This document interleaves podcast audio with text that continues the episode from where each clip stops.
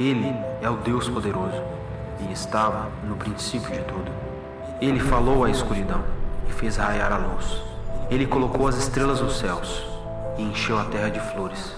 Ele é o Criador. Ele fez o homem do pó da terra e com seu sopro fez o coração bater. Mas o homem o deixou, foi tomado pelas trevas. Ele chorou, mas não era o fim. Ele colocou o filho dele sobre a cruz, abandonado na escuridão. Mas ele venceu a morte e deixou o túmulo para trás. Ele é o Deus da salvação, ele é amor, ele é vida, ele é Jesus. Ele fez tudo novo. Viva o novo.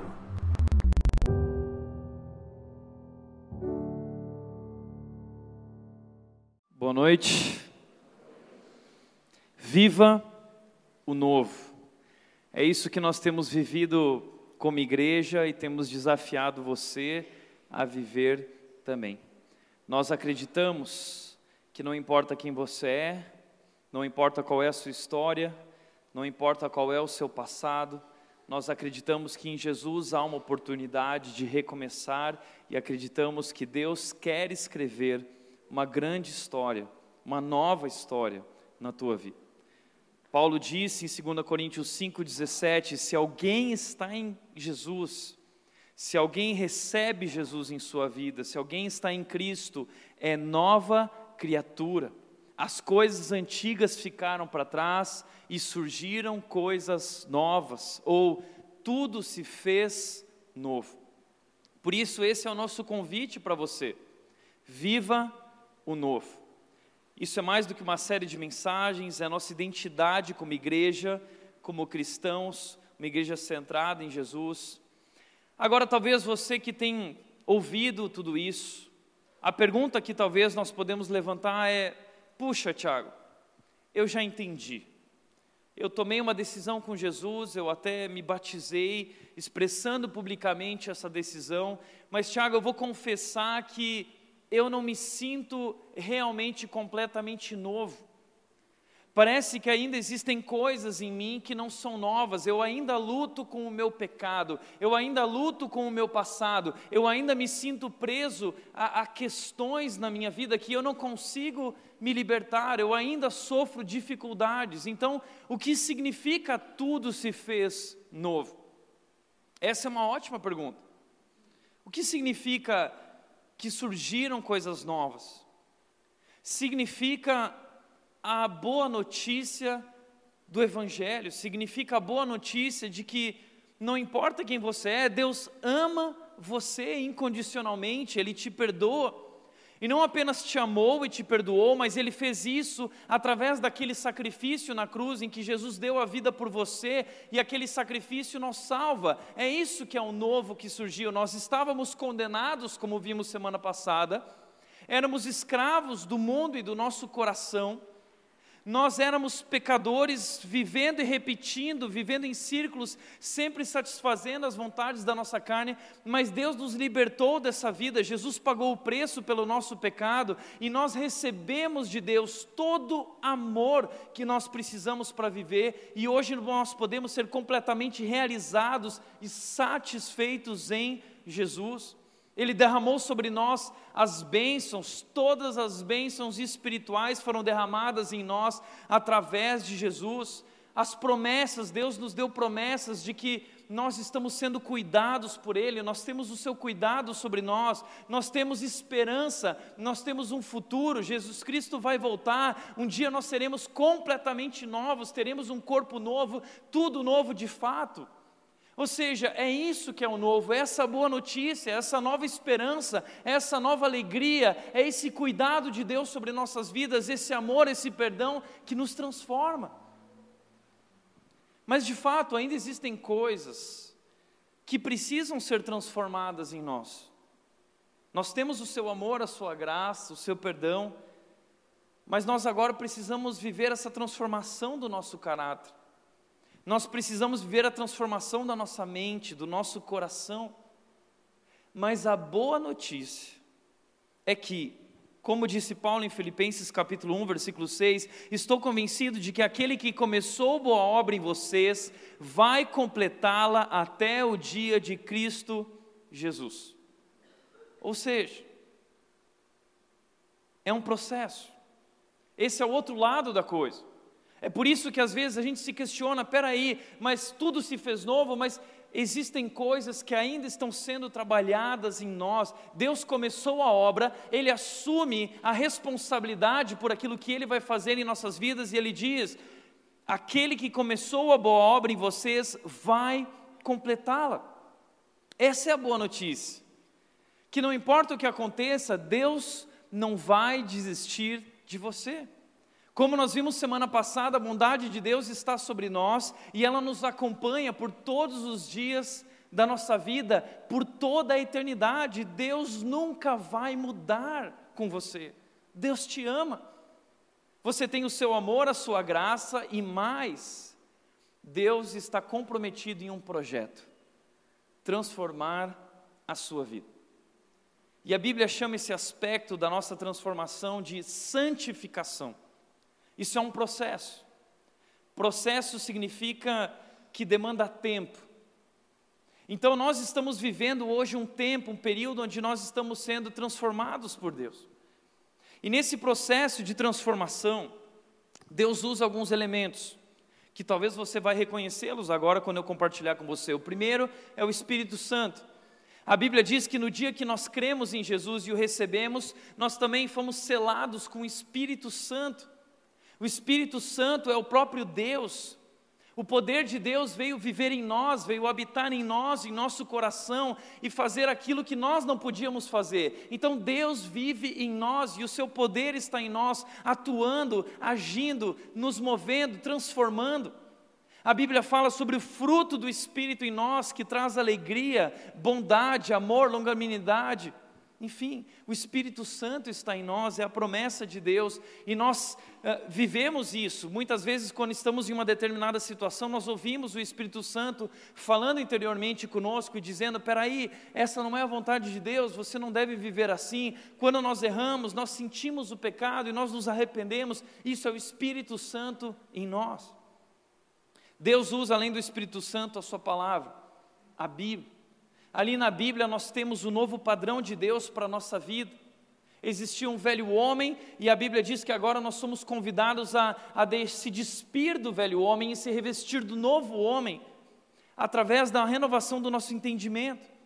E como nós renovamos o entendimento olhando para a Bíblia, qual é o padrão de Deus para os meus relacionamentos, qual é o padrão de Deus para o meu casamento, qual é o padrão de Deus para a minha família, qual é o padrão de Deus para criar os meus filhos, qual é o padrão de Deus para o meu trabalho, para os meus negócios. A Bíblia é suficiente, ela fala sobre tudo isso.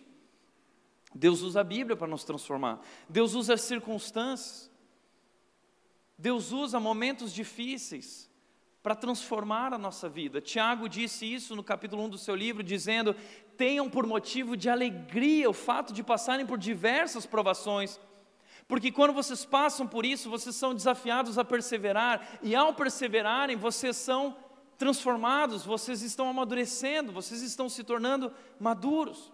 Deus usa circunstâncias, Deus usa pessoas também. Deus usa o seu cônjuge, Deus usa os seus filhos, Deus usa o seu chefe, Deus usa o seu colega de trabalho, Deus usa as pessoas ao nosso redor para trabalhar em nós, Deus usa todas as coisas. Mas Deus também usa você. Deus usa você nesse processo, Deus quer usar você nesse processo. Mas o que significa isso, Tiago? Como assim Deus me usa? Sabe o que significa isso? Que Deus quer que você participe desse processo de transformação.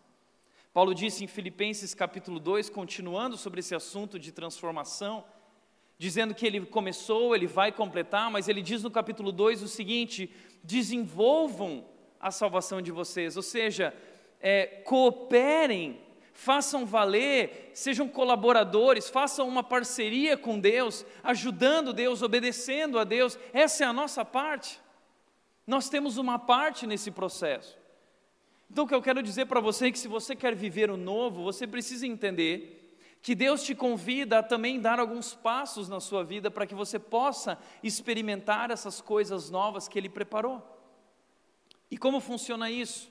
Eu quero te dar hoje seis dicas de Paulo sobre como nós podemos viver o novo. E eu quero te convidar a abrir a tua Bíblia em Romanos, capítulo 12. Abre aí, Romanos, capítulo 12.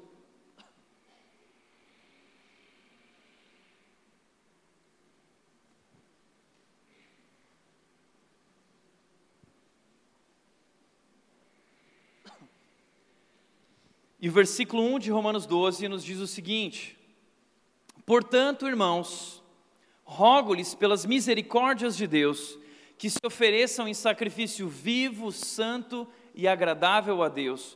Este é o culto racional de vocês. Eu quero te chamar a atenção aqui para uma palavra. Essa palavra, portanto. Na semana passada eu chamei a atenção de vocês também para uma outra palavra, a palavra todavia. E assim como aquela palavra, todavia, essa palavra, portanto, também é muito importante. Aquela palavra, todavia, ela separava o texto em duas partes: quem nós éramos antes de conhecer Jesus e quem nós nos tornamos depois do que Jesus fez. Essa palavra, portanto, é uma palavra muito parecida, ela está dividindo essa carta de Romanos em duas partes. E esse é um segredo sobre as cartas que Paulo escreveu. Você vai poder aprender a ler as cartas dessa forma. Paulo escreveu a maior parte das cartas do Novo Testamento. Ele foi um homem incrível, ele era um assassino, ele matava cristãos, ele perseguia os cristãos, ele detestava que falassem o nome de Jesus, até o dia que ele conheceu Jesus e foi transformado, e Deus então começou a, a usar a vida dele para mostrar de fato essa verdade sobre quem era Jesus, a sua salvação e o seu amor maravilhoso. Então, Paulo escreveu boa parte das cartas do Novo Testamento e todas as cartas de Paulo estão divididas em duas partes. A primeira parte das cartas de Paulo sempre está dividida em o que Deus fez.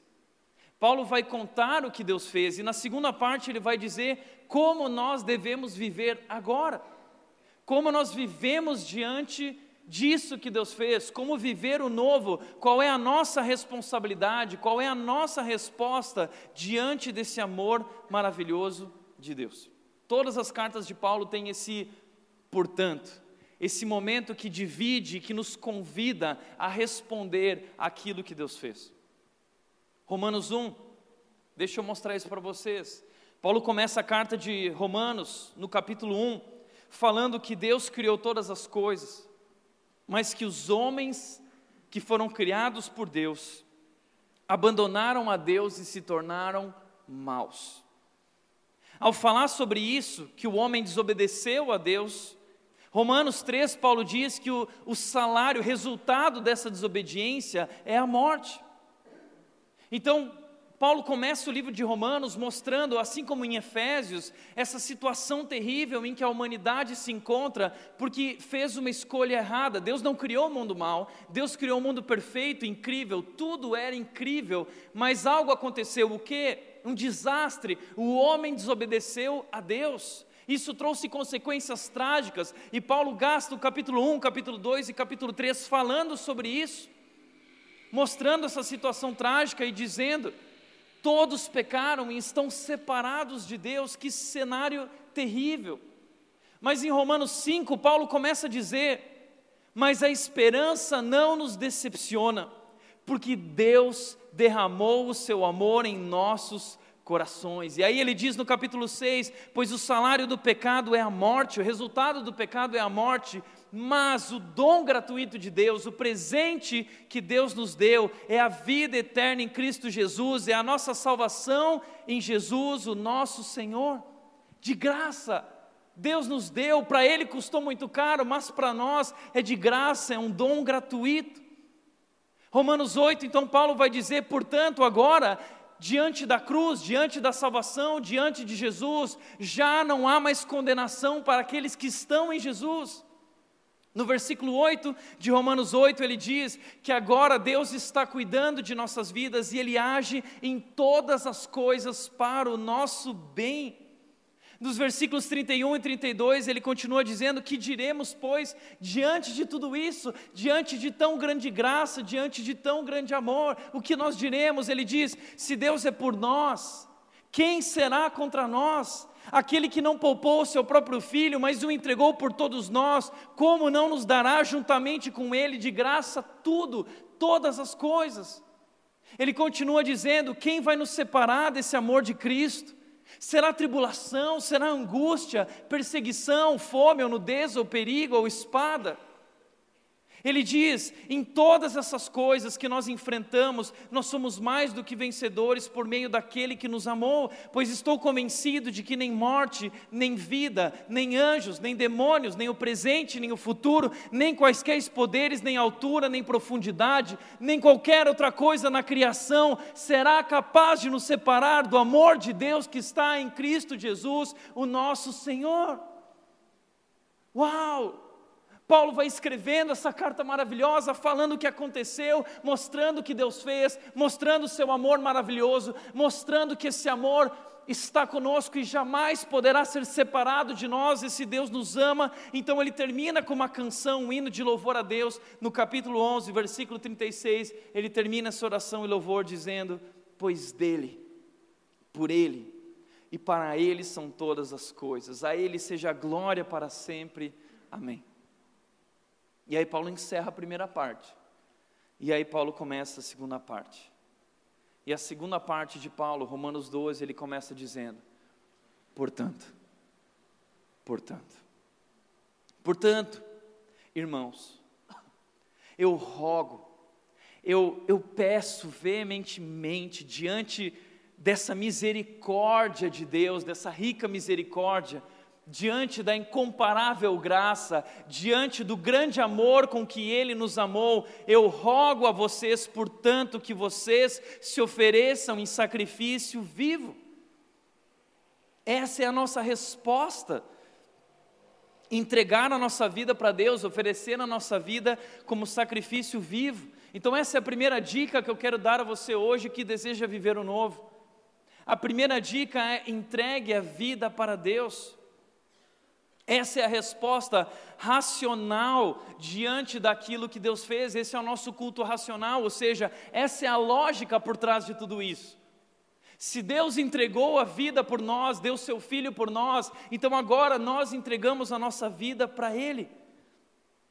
Só nos resta nos render essa é a resposta óbvia diante do que Deus fez. Como disse o cantor Rodolfo Abrantes, ele estava um dia no Altas Horas e o Serginho Grossman questionou ele, falando: Uau, você tinha uma vida antigamente e agora você abandonou tudo aquilo, você abandonou aquela banda famosa Raimundos, e por que tudo isso? E aí ele respondeu, falando: Por causa de Jesus, por causa do amor dele. E se o jeito dele me amar foi dando a vida dele por mim, então eu dei a minha vida para Ele. É isso. Essa é a nossa resposta, é isso que Paulo está falando nesse texto. Ele está dizendo, portanto, diante desse amor, a nossa resposta é: entregue a vida para Deus, nós entregamos a nossa vida para Ele. E eu sei, isso é muito clichê. A gente vive falando, ah, tem que entregar para Deus, tem que entregar. Mas eu vou te falar que esse é um clichê importante. Porque de fato, enquanto você não se render de verdade, enquanto você não entregar o controle da sua vida para Deus, nada vai acontecer. Deus fez grandes coisas, mas enquanto você não se render a Ele e entregar o controle totalmente para Ele, nada vai mudar na sua vida. Essa é a sua parte, você se entrega, você se rende. E o que significa entregar a vida para Deus? Significa que a vida não é mais minha. Significa que eu não vivo mais para mim mesmo.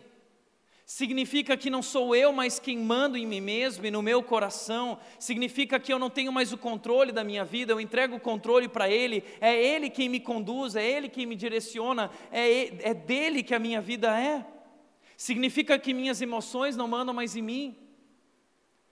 Ele manda em mim e tudo que eu sou e tenho pertence a Ele. Tudo que eu sou a minha vida, a minha família, o meu futuro, os meus filhos, o meu trabalho, o meu caminho, tudo é dele, eu entrego para ele tudo que pertence à minha vida e que eu sou é dele. Portanto, entregar é perder o controle. E deixa eu te dizer uma coisa. Talvez o motivo pelo qual você não conseguiu mudar até hoje é porque no fundo você continua querendo controlar a sua vida. Você entendeu o que Deus fez, você entende o seu amor, mas você continua metendo bedelho no que Deus está fazendo e não deixa Deus fazer a obra dele. Você quer as coisas do seu jeito, você quer controlar a sua vida. Você entrega a sua vida, mas no outro dia você diz: Deus, será que você pode devolver a minha vida só um pouquinho, que eu gostaria de fazer algumas coisas? Você não se rende completamente, você não se entrega completamente. Entenda, Deus tem um plano incrível para a sua vida, Deus tem algo novo e maravilhoso, mas você precisa dar o passo e se entregar de fato. Como aquela história do, daquele homem que fazia slackline, que eu sempre conto, ele se equilibrava naquela corda, ele era bom nisso. Então ele chegou numa cidade e ele falou: Olha, quem aqui acredita que eu consigo atravessar esse prédio de 20 andares até aquele outro prédio de 20 andares? E aí reuniu uma galera na praça e falou: Oh, bacana, nós acreditamos, nós acreditamos. Tal. Ele foi lá, mostrou para a galera, todo mundo assim, ele passou. E a galera: Ah, que legal. E ele percebeu que era bom, então ele começou a ir nas cidades fazendo isso. E todo ano ele voltava naquela mesma cidade com um novo desafio. E ele chegava para a galera e dizia assim: Olha, quem aqui acredita que agora eu consigo atravessar esse prédio de 50 andares até aquele de 50, fazendo embaixadinha? E aí reunia mais galera e todo mundo. Ah, nós acreditamos, nós acreditamos. E ele se empolgava, ele ia lá, atravessava fazendo embaixadinha. E a galera, ah, incrível. Ah. No outro ano ele voltava, quem aqui acredita que eu consigo atravessar, carregando duas malas pesadas, e a galera, ah, nós acreditamos, nós acreditamos, ele atravessava, e a galera, ah, até que no último ano, já tinha virado feriado na cidade, a galera parou lá na praça, tomando chimarrão, ah, e aí ele virou para a galera e falou assim: Quem aqui acredita que eu consigo atravessar esse prédio de 200 andares até aquele prédio de 200 andares e eu vou levar um carrinho de mão junto comigo? E a galera, nós acreditamos, nós acreditamos. Falou assim: então tá bom. Então já que vocês acreditam, eu quero um voluntário para sentar no carrinho. Nessa hora, todo mundo Cri, cri. Ninguém responde. Por quê? Essa história é engraçada, mas é exatamente assim que a gente age com Deus. Nós cantamos aqui: tudo que sou é teu, Tu és o meu respirar, Tu és a vida em mim, eu confio em Ti. Nós cantamos tudo isso, mas na hora que Deus diz, então tá bom, se é assim mesmo, então vem aqui, dá o passo, entrega a sua vida. E aí, nesse momento, nós não temos coragem. Por isso, como disse o pastor Luiz Giglio, entenda, a vida é curta e Deus é tão grande. Tome o passo. Não perca mais tempo. Para de ficar tentando controlar a sua vida, para de fazer as coisas do teu jeito. Deus está te convidando para experimentar algo muito maior do que você é capaz de entender, de realizar. Não desperdice a sua vida tudo começa com esse passo, tudo começa com essa entrega. Todos os grandes homens e mulheres que viveram no passado e foram usados por Deus, eles deram esse passo. Moisés deu esse passo quando Deus o convidou a atravessar o Mar Vermelho. Ele precisou molhar o pé na água, então Deus abriu o mar e eles viveram o extraordinário. Pedro precisou dar esse passo quando ele estava com os discípulos naquele barco e de repente Jesus disse: Vem, Pedro. Então Pedro, eh, morrendo de medo, ele, num momento de coragem e fé, ele dá o passo, ele sai da zona de conforto dele, ele molha o pé dele e ele anda sobre as águas. Ele vive o extraordinário, o que nenhum ser humano até então tinha vivido. Mas isso exige de nós dar o passo, o passo de fé, deixar o barco, sair da nossa zona de conforto e de fato entregar a nossa vida nas mãos de Deus. Esse é o problema. Você não vive essa entrega, entrega. Aquele que não poupou o seu próprio filho, como não vai cuidar de nossas vidas? Aquele que demonstra tão grande amor, aquele que derramou essa graça maravilhosa, ele que é tão poderoso, por que você não confia nele ao ponto de se render por completo? Enquanto você não se render por completo, você não vai experimentar o novo. Entrega o teu caminho ao Senhor, confia nele e ele agirá. Segunda dica que eu gostaria de dar, a dica de Paulo nesse texto. Paulo continua dizendo: além de entregar a sua vida para Deus, reoriente a sua mente.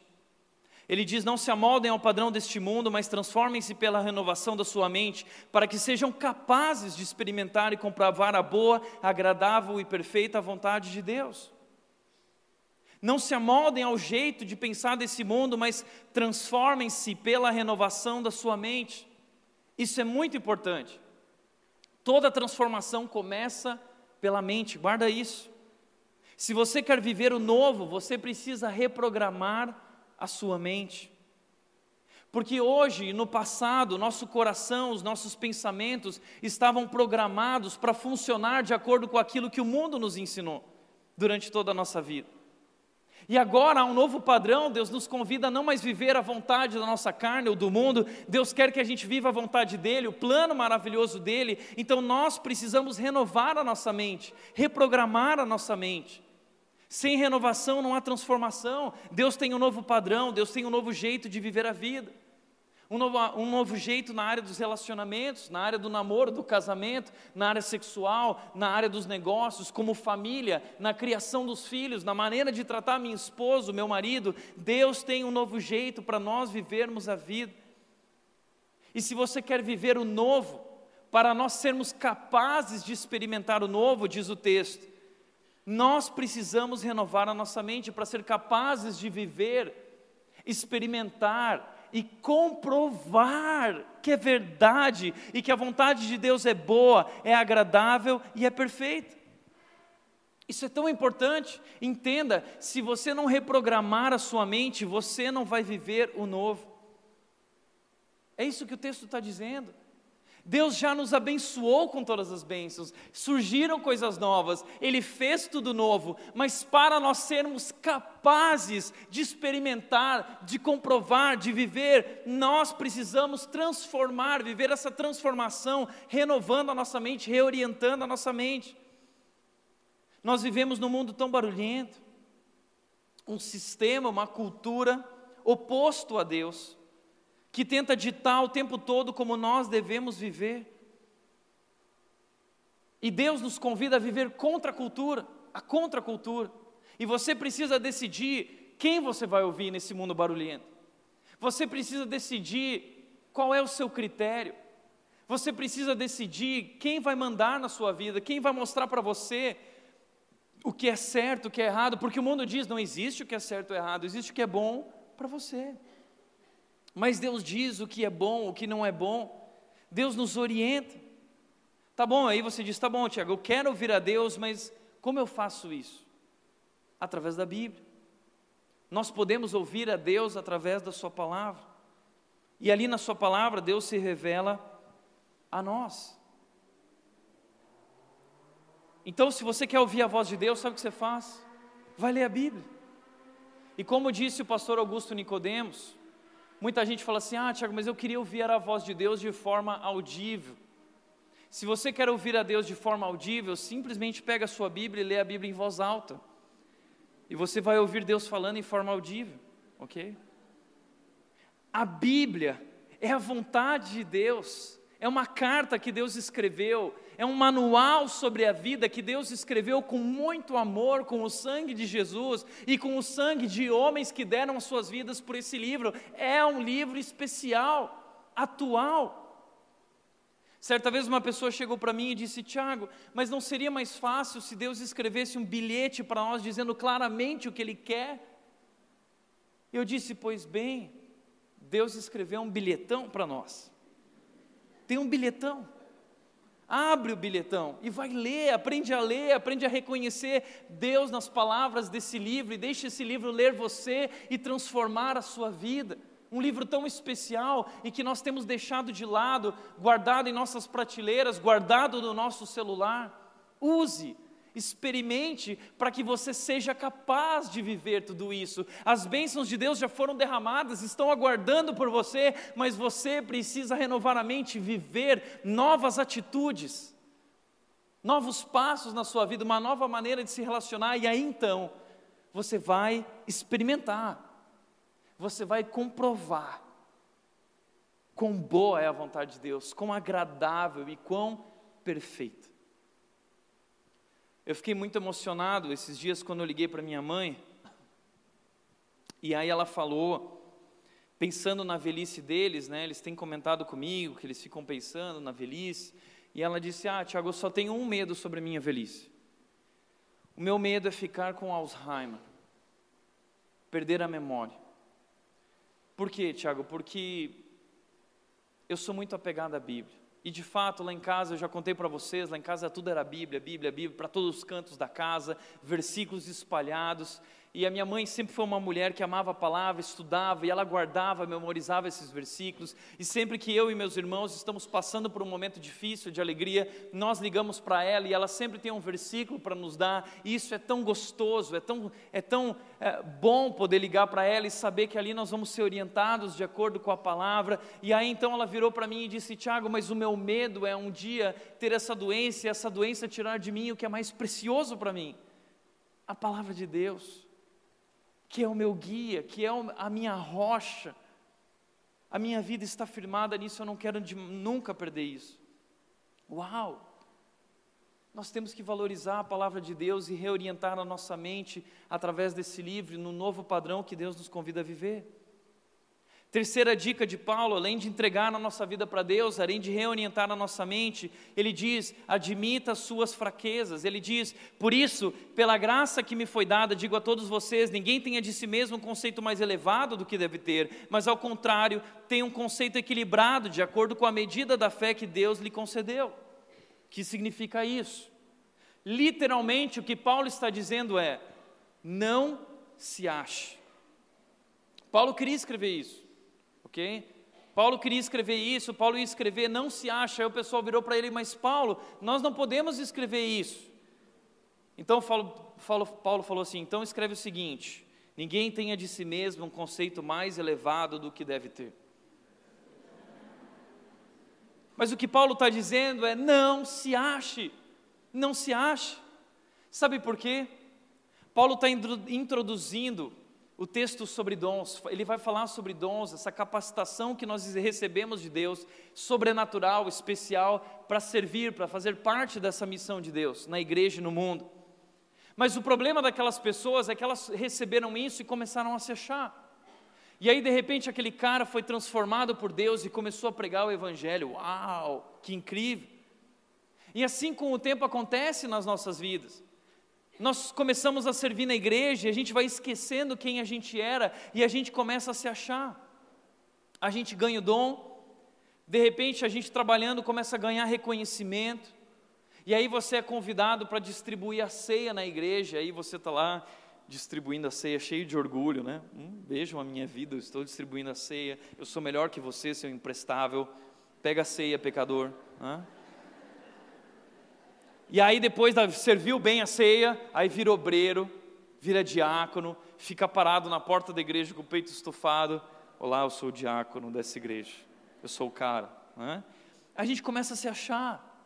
A gente esquece quem nós éramos e que, e que somos pecadores e que tudo que somos é pura graça, é o amor de Deus que foi derramado sobre nós. E ai de se Deus decidisse tirar o seu sangue, o sangue de Jesus de sobre nós, a nossa vergonha seria exposta, ficaria escancarada, nossos hematomas, nossas feridas, nossas falhas.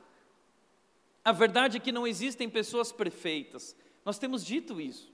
Não existem igrejas perfeitas, não existem supercrentes, nem superpastores. A Bíblia diz que todos pecaram, como Paulo disse, ninguém presta. Paulo mesmo disse que ele é o maior, se considera o maior dos pecadores. Por que Paulo fala isso? Porque Paulo entendeu o quão importante é carregar essa consciência da nossa fragilidade. É por isso que eu repito isso tantos os dias, todos os dias, que nós somos a pior igreja do Brasil e que eu sou o pior pastor do Brasil. Porque eu não quero nunca, nunca, nunca, nunca me achar ou que a gente se ache, mas que sempre a gente lembre que é pura graça. Que onde abundou o pecado, superabundou a graça de Deus. É por isso que nós repetimos isso tanto. E reconheço. Ninguém vem para a igreja porque ganhou na loteria. Ninguém vem na igreja porque está tudo bem. Nós vamos à igreja porque estamos feridos, porque estamos perdidos, porque precisamos de ajuda, estamos carentes, estamos passando por dificuldades, e você precisa admitir isso, nós precisamos ser transparentes. Mas apesar do que somos, nós temos sido transformados, estamos sendo transformados por Deus. A incomparável graça de Deus e Sua bondade estão conosco. Então a nossa postura deve ser a seguinte sempre, o tempo todo: não sou eu, não é sobre mim, é o poder de Deus em mim. Então tire a sua máscara e não tenha vergonha de se reconhecer pecador, frágil, incapaz. Seja humilde. Deus concede graça aos humildes. Paulo disse que o poder de Deus se aperfeiçoa na nossa fraqueza. Deus nos escolheu exatamente por causa disso, para mostrar o poder dele em pessoas tão fracas. Você é o palco perfeito para Deus atuar com o seu poder, para ele mostrar quão poderoso ele é. Por isso Deus nos escolheu. Então nunca se ache, nunca esqueça quem nós éramos e o que nos tornamos. Mas ao mesmo tempo, mesmo admitindo as nossas fraquezas, também nunca use isso como desculpa. Ah, não, mas o Tiago falou que tem que admitir as fraquezas, eu sou pecador mesmo. Então, sabe, então se a gente é pecador mesmo, não. Não use a graça como desculpa para viver uma vida de qualquer jeito, é o que nós temos dito aqui. Ah, não, porque lá na rede pode tudo, a gente é fraco, é pecador. Não é isso, não use a graça de Deus como desculpa. Não jogue o amor de Deus no lixo. Para nós é de graça, mas para Deus custou muito caro, ela é tão preciosa. E o convite da graça, do amor de Deus, é um convite para nós abandonarmos o nosso pecado. Em Provérbios, capítulo 28, versículo 13, Paulo disse: Quem esconde os seus pecados não prospera, mas quem os confessa e os abandona encontra misericórdia. Tire as máscaras, confesse os pecados. Tiago, capítulo 5, diz que se nós confessarmos peca, peca, os pecados uns aos outros, nós seremos curados. Aqui é um ambiente onde nós podemos nos abrir, onde nós podemos confessar. E ao fazermos isso, nós seremos transformados. Abandone o pecado, deixe o passado, viva o novo. Mas para isso você precisa admitir para poder deixar. Admita suas fraquezas. Quarta dica de Paulo: aproxime-se das pessoas. Ele diz nos versículos 4 e 5: Assim como cada um de nós tem um corpo com muitos membros, braço, perna, ombro, joelho, e esses membros não exercem todos a mesma função, assim também em Cristo nós, que somos muitos, formamos um corpo, e cada um de nós é parte desse corpo como membro, e estamos ligados um ao outro, e cada membro está ligado a todos os outros. O que Paulo está dizendo é tão importante, porque o que Paulo está dizendo é o seguinte: não ande sozinho. Você não consegue mudar sozinho. Esse processo de transformação requer relacionamentos, requer parcerias, requer comunidade, requer unidade. Deus usa pessoas para nos transformar. Guarda isso, a comunhão tem um poder sobrenatural para a nossa transformação. A comunhão tem um poder sobrenatural para a nossa transformação. Experimente isso. Através da comunhão, vivendo, se aproximando das pessoas. Entenda que nós precisamos de Deus, mas nós precisamos das pessoas também. Nós fomos criados para ter relacionamentos, para ter amizades. A Bíblia é um livro sobre relacionamentos. A Bíblia é um livro sobre como amar a Deus e como amar o próximo. Tudo se resume, toda a lei Todos os mandamentos se resumem a amar a Deus e amar ao próximo. É um livro que nos ensina como nos relacionarmos com as pessoas e com Deus. Quando Deus criou o mundo, Deus viu que todas as coisas eram boas, ele foi dizendo: Isso é bom, isso é bom, e no final ele disse: Uau, ficou tudo incrível. Mas aí ele olhou de novo e ele percebeu que uma coisa não estava boa naquilo que ele fez. Ele disse: Não é bom que o homem esteja só. Não é bom estar só. A solidão não é boa. Não dá para caminhar sozinho, desse jeito não vai dar certo. Mas tem pessoas que preferem continuar vivendo como Adão, sozinhas sem parceria, sem amizades, e isso não funciona. E muita gente age assim porque tem medo de se machucar. Gente que quer vir para a igreja, mas chega depois que o culto começou e vai embora antes que o culto terminou, porque tem medo de que alguém se aproxime e diga: Oi. Medo do que pode acontecer se for se relacionar, vergonha, não sei o que é. Talvez você já foi muito ferido pelas pessoas. Talvez te machucaram, talvez passaram por cima de você, esqueceram você, zombaram de você.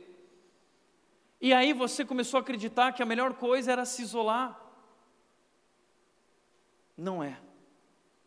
Eu nunca esqueço, já falei tantas vezes sobre isso, sobre esse filme chamado Na Natureza Selvagem, em que um jovem se machucou e se rebela com seus pais, se rebela com o sistema e com o mundo, e ele quer se isolar, e ele vai lá para o interior do Alasca, e ele se retira, ele se exclui, ele se esconde lá.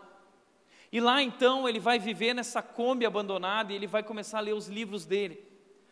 E durante o dia ele sai para explorar e ele vê flores maravilhosas. E ele vê animais maravilhosos. E ele vê a natureza tão incrível e ele está tão cheio de tudo isso mas algo falta para ele, até que ele vai ler o livro do Turô, que diz o seguinte: a alegria só é verdadeira quando é compartilhada. Então não dá para ser feliz sozinho. E quando ele descobre isso, bate o desespero nele, dizendo: O que eu estou fazendo aqui? O que adianta viver tudo isso sozinho se eu não tenho com quem compartilhar? A vida é muito melhor em parceria. Esse é o segredo da vida. Eu lembro quando o meu time foi campeão em 2006 da Libertadores. Eu sofri durante tantos anos. E aí eu estava em Vinhedo, meu time foi campeão, era tarde da noite, eu peguei o carro e eu saí andando pela cidade, buzinando, buzinando, e não tinha ninguém na rua. Foi o dia mais feliz da minha vida e ao mesmo tempo a experiência mais decepcionante da minha vida. Eu não tinha com quem compartilhar. Não tinha um colorado naquela cidade. E aí, em 2010, teve a final de novo e eu falei assim: agora eu já sei o que eu vou fazer. Eu fui lá, eu comprei um monte de rojões. E aí, quando o Inter foi campeão, eu peguei e comecei a soltar um monte de rojão e comemorar, porque não tinha ninguém para comemorar comigo, mas pelo menos eu acordei todo mundo. É?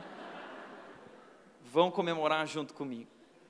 Então não tenha medo de se aproximar, a felicidade tem a ver com compartilhar, não é bom estar só, é através de relacionamentos que a gente cresce. Crescimento através de relacionamentos, não tenha medo de crescer. Ontem eu fiz um casamento e foi incrível o texto que eles escolheram. Eles escolheram esse texto aqui. Foi um casamento emocionante. E eles escolheram esse texto como base do casamento deles, assim como o ferro afia o ferro, o homem afia o seu companheiro. E eu fiquei tão assustado com esse texto, porque geralmente as pessoas escolhem para casamento 1 Coríntios 13, né? Ah, porque ainda que eu falasse a língua dos homens, se eu não tiver amor, nada eu serei. Ou versículo 6 que diz: o amor tudo sofre, tudo crê, tudo suporta. Né? Versículos de casamento são esses, versículos como Cantares, que diz: Nem as muitas águas podem apagar o amor. Ou como Eclesiastes diz: O cordão de três dobras, a gente usa esse versículo. Ou como aquela declaração de Ruth para Noemi: O teu Deus será o meu Deus, aonde tu fores irei eu. Ou Gênesis capítulo 2, que diz o seguinte: Os dois se unirão e se tornarão uma só carne. Está aí a dica para o seu casamento, seu versículo. Mas aí eu olhei para o versículo deles e estava assim: assim como o ferro afia o ferro, o homem afia o seu companheiro. Oh, né? Tinha que ser um versículo mais tchutchutchuco, assim, sabe? Versículo mais amoroso, amor. Gente, posso falar uma coisa? Eu fiquei tão feliz com a escolha desse versículo, porque casamento é exatamente isso.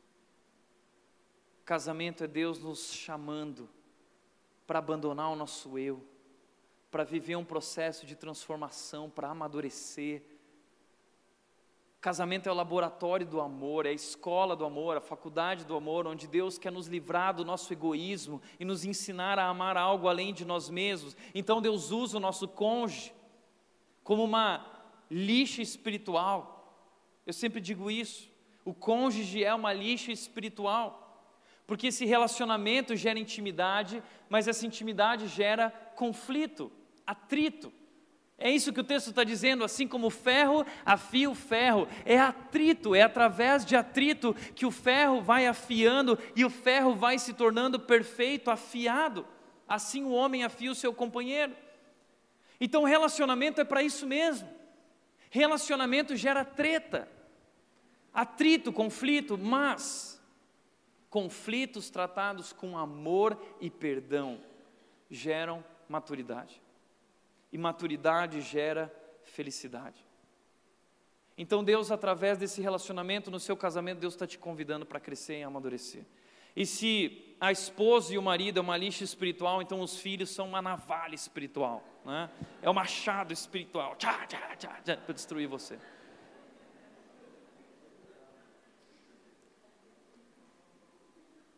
Ano passado, eu vi que tinha um grupo de pessoas chegando na rede, um grupo jovem. Eu falei para a Nath que eu queria começar um pequeno grupo novo. Nós começamos com uma galera que eu nunca não conhecia, que estava chegando na igreja. E aí eu lembro do nosso primeiro encontro, ninguém se conhecia, todo mundo se olhando estranho, um olhando para o outro e dizendo: Nossa, como ele é feio, como ela é feia, né? Como ela é estranha, como ele é estranho. Estava cheio de gente estranha naquele grupo. Eles são estranhos até hoje. Mas, depois de duas semanas, algo aconteceu naquele grupo, foi um boom, uma paixão que o grupo inteiro começou a sentar junto na igreja. Era o grupo para cá, o grupo para lá, aí o WhatsApp do grupo, o grupo o tempo todo comentando. Terminou o culto, vai o grupo inteiro para o restaurante, o grupo vai para lá, durante a semana o grupo junto. Todo mundo, por quê? Porque quando nós nos abrimos para nos aproximar de pessoas, para viver algo novo, nós vivemos algo especial, vale a pena.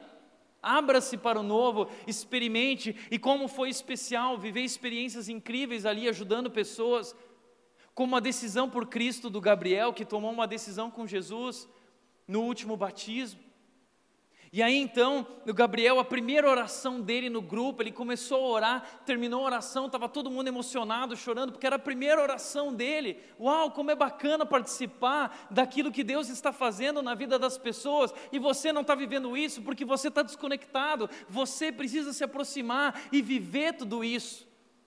A comunhão tem um poder sobrenatural para a nossa transformação, é especial, vamos crescer. E tudo isso é possível através do amor. Paulo fala em Romanos 12, 9 e 10: o amor deve ser sincero, odeiem o que é mal, apeguem-se ao que é bom, dediquem-se uns aos outros com amor fraternal, prefiram dar honra aos outros mais do que a si próprios.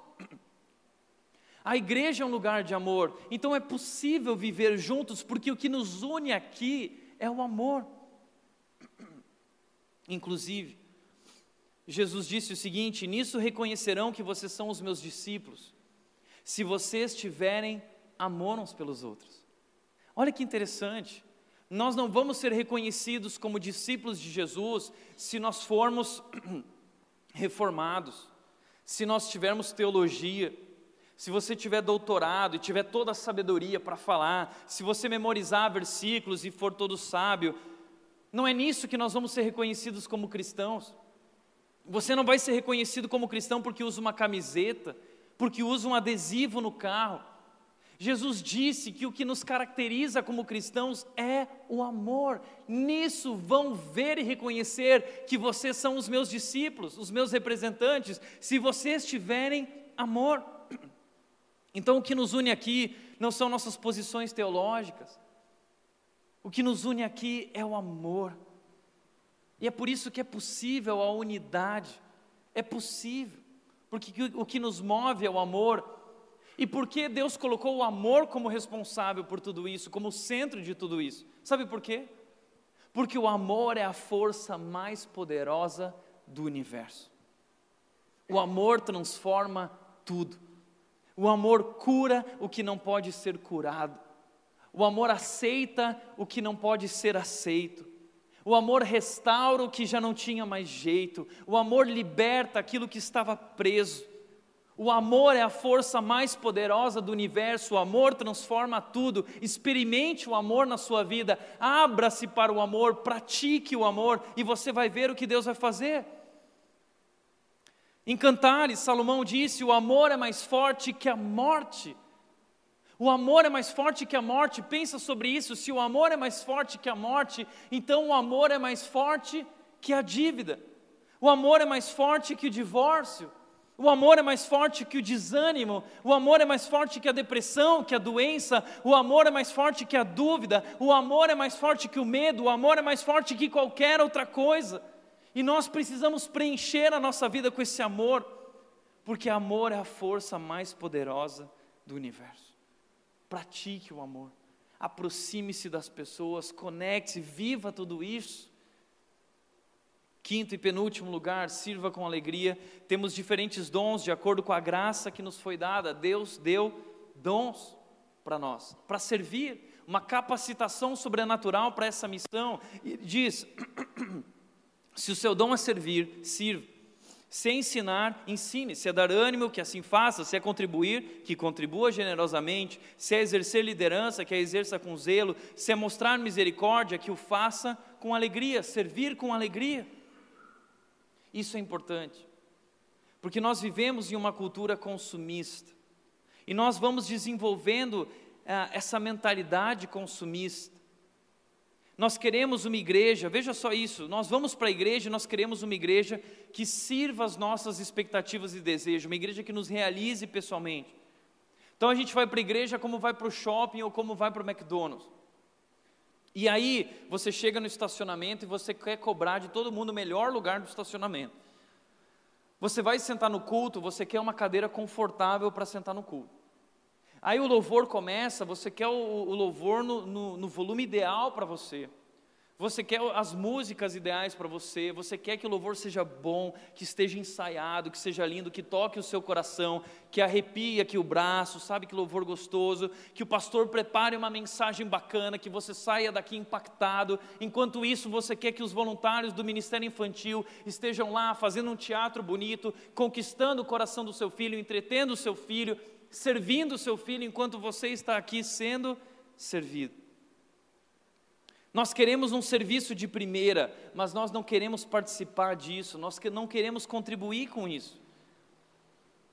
Sim, Deus está fazendo algo muito especial aqui, mas Deus tem feito isso através de pessoas que se colocaram à disposição.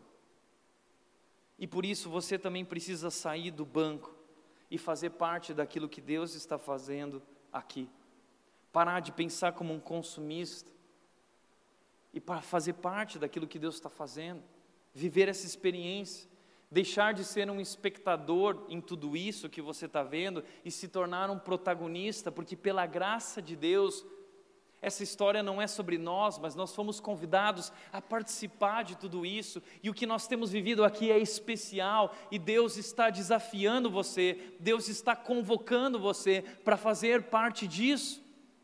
Essa é a nossa Copa do Mundo e você não é reserva, você não fica no banco, você foi chamado para ser titular, então você fica preparado, você arregaça a sua meia, você levanta a meia, você amarra o tênis, você levanta do banco e você vai dar o seu melhor para servir com alegria e experimentar como é bom servir.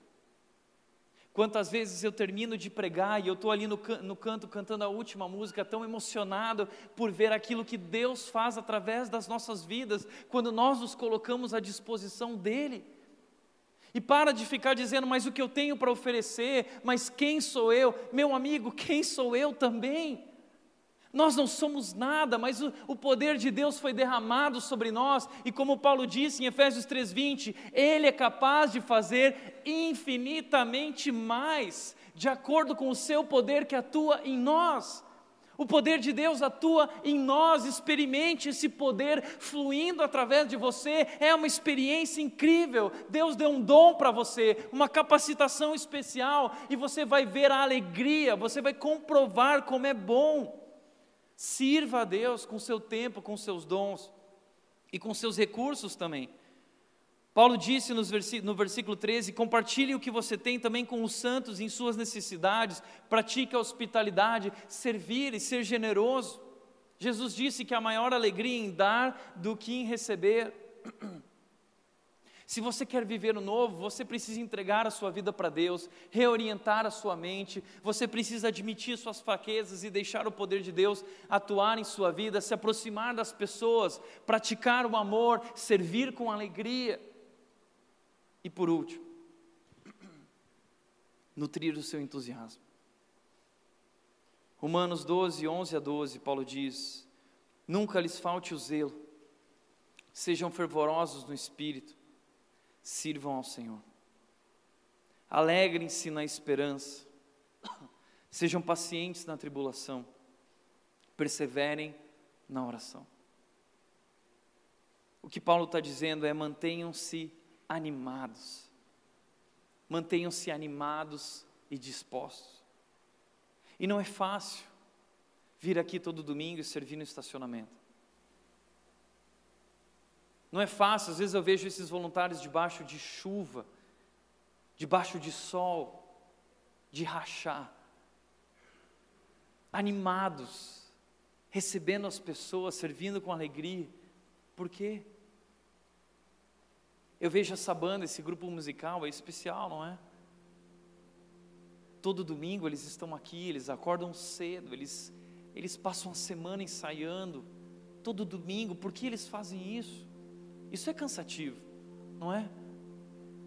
Aquelas pessoas do Ministério Kids não têm a oportunidade de participar do louvor, não têm a oportunidade de ouvir a mensagem, estão lá servindo, por que eles fazem isso? E quando o cansaço bate diante de tudo isso, o que a gente faz? A gente se mantém animado, disposto, porque nós temos uma esperança porque nós somos fervorosos no nosso espírito, porque somos apaixonados por Jesus, porque Ele nos amou com grande amor, a Sua graça incomparável foi derramada sobre nós, e aqui então, quando nós estamos aqui recebendo, quando estamos servindo, nós estamos aqui para lembrar o que Ele fez para renovar a nossa fé, para renovar a nossa esperança, até que chegue o grande dia o dia em que ele disse: aquele que começou a boa obra vai completá-la até o dia de Cristo Jesus. Então nós servimos até esse dia fervorosos com alegria, porque esse dia é a nossa esperança, o dia em que de fato tudo, tudo, tudo, tudo ficará para trás o dia em que todas as coisas serão feitas novas e que nós viveremos eternamente com Deus, é essa nossa esperança, e Paulo diz: alegrem-se nessa esperança, sejam pacientes na tribulação, porque não é fácil viver nesse mundo. Não é fácil servir, não é fácil estar na igreja, não é fácil a vida. Jesus Cristo disse que o caminho é estreito. Mas Jesus também disse: tenham bom ânimo, porque eu venci o mundo. E é tão interessante o contexto em que Jesus disse isso. Eu adoro, eu adoro. Porque Jesus estava na ceia, reclinado à mesa junto com os discípulos. Sabe quando a gente encontra nossos melhores amigos, a nossa patota, e a gente começa a jantar juntos e não é um momento bom, gostoso, momentos que marcam a vida. Foi esse momento em que Jesus disse isso. A última ceia, os melhores amigos reunidos, momento de comemorar. Mas aí Jesus começa o jantar trazendo más notícias. Jesus começa o jantar com uma bomba. A gente não gosta de, não, Jesus, não, peraí, Jesus, depois a gente fala sobre isso, agora vamos curtir. Não, Jesus pega e fala, ele solta a bomba e ele diz o seguinte: primeira coisa, um de vocês vai me trair. bomba, baf, bafão, e agora? Segunda bomba, Jesus solta outra para piorar. Eu vou ser traído, um de vocês vai me trair, e pior, eu não estarei mais entre vocês. E para onde eu vou, vocês não podem ir comigo. Não, Jesus, como assim? Você vai nos abandonar? Você vai nos deixar? Como que você solta duas bombas assim? Que vai ser traído, que vai nos deixar? Não, eu tenho uma terceira bomba. Vocês vão ser perseguidos. É, vocês vão ser perseguidos até a morte. Nossa, Jesus, como assim? É, e vai acontecer. E Jesus começa a descrever uma série, são bombas, uma bomba atrás da outra, naquele jantar. Imagina, embrulhou o estômago, já não tem mais fome.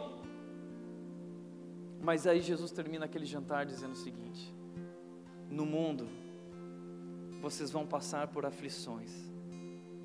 Eu disse tudo isso porque eu quero que vocês entendam que não vai ser fácil. No mundo vocês vão passar por aflições, mas tenham bom ânimo. Eu venci o mundo. Jesus dá um spoiler, ele ainda não tinha vencido, mas ele está contando o final da história, porque eles sabem que passar pela tribulação não será fácil. Então Jesus conta o final da história e ele diz: Não importa o que aconteça, no final nós vencemos, no final nós vamos comemorar a nossa vitória. É isso. Por isso, essa é a boa notícia. Aquele que começou a boa obra e você vai completá-la até o dia de Cristo Jesus. A boa notícia é: Deus não vai desistir de você e Deus já venceu o mundo. E em Cristo, Paulo disse, nós somos mais do que vencedores. Então, viva o novo, entregue a sua vida para Deus, dê o passo reoriente a sua mente, estabeleça um novo padrão de vida a partir da palavra de Deus e da vontade de Deus reconheça-se frágil, aproxime-se das pessoas e sirva, sirva. E nutra o seu entusiasmo todos os dias, se reunindo conosco, buscando a Deus, o adorando, se colocando de joelhos em seu quarto e buscando a Deus em oração, o tempo todo nutrindo, alimentando nosso entusiasmo, a nossa paixão, porque o dia está se aproximando, Jesus Cristo está voltando, a nossa vitória já aconteceu, mas o dia em que nós vamos celebrar está chegando, e lá então tudo, tudo, tudo será novo. Por isso, para refletir e praticar em primeiro lugar, seis desafios para a sua vida, para viver o novo. Primeiro, eu vou entregar a minha vida para Deus diariamente. Eu vou reorientar a minha mente. Eu vou admitir as minhas fraquezas. Eu vou me aproximar das pessoas. Vou praticar o amor. Eu vou servir com alegria. Eu vou ser generoso. Eu vou nutrir o meu entusiasmo. Esse é o meu desafio para a sua vida hoje. Eu quero te convidar a fechar os olhos agora.